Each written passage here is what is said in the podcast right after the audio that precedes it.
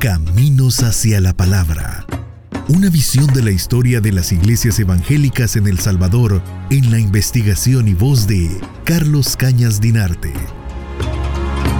Después de promulgar diversas leyes para eh, despojar a las comunidades indígenas de sus tierras comunales y ejidales, el gobierno de El Salvador desarrolló una serie de transformaciones legales que también afectaron a la sociedad, a la economía, a la política y, por qué no decirlo, a la cultura también del territorio nacional. Entre 1882 y 1896, diversos golpes de Estado, transformaciones de la Constitución para garantizar la continuidad presidencial, eh, amenazas externas de Honduras, de Nicaragua, de Guatemala y transformaciones internas en los ámbitos de la productividad agrícola y exportadora iban a desarrollar a un país que para ese momento presentaba eh, ámbitos bastante extremos en cuanto a el desarrollo, el progreso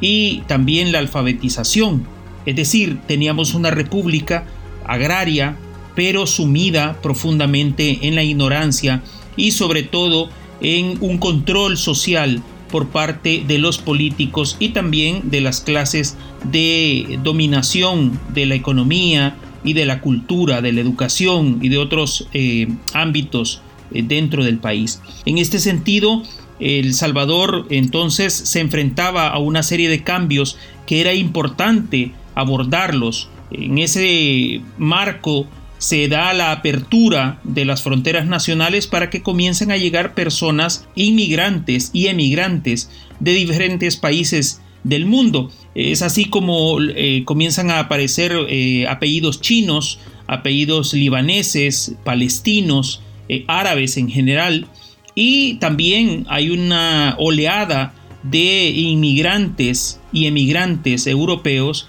que llegan a El Salvador atraídos por el desarrollo del café como un cultivo monoagroexportador. Eh, eso introduce nuevas costumbres, nuevos lenguajes, eh, nuevas formas de vivir en el territorio nacional y también obviamente abre las puertas a que estas personas comiencen a llegar al territorio nacional y traigan sus propias costumbres, su, cultura, su gastronomía y también sus religiones, sus formas de eh, relacionarse, de religarse con la divinidad. Eh, esas personas necesitan quien los pastoree, ¿verdad? Necesitan quien los guíe, pero no siempre era posible encontrar a esos guías, a esos pastores, a esas personas que condujeran a estas comunidades. Y por tanto en muchas ocasiones se reunían simple y sencillamente para leer trozos de la Biblia, para hacer comentarios o de ser posible para poder desarrollar algunas lecturas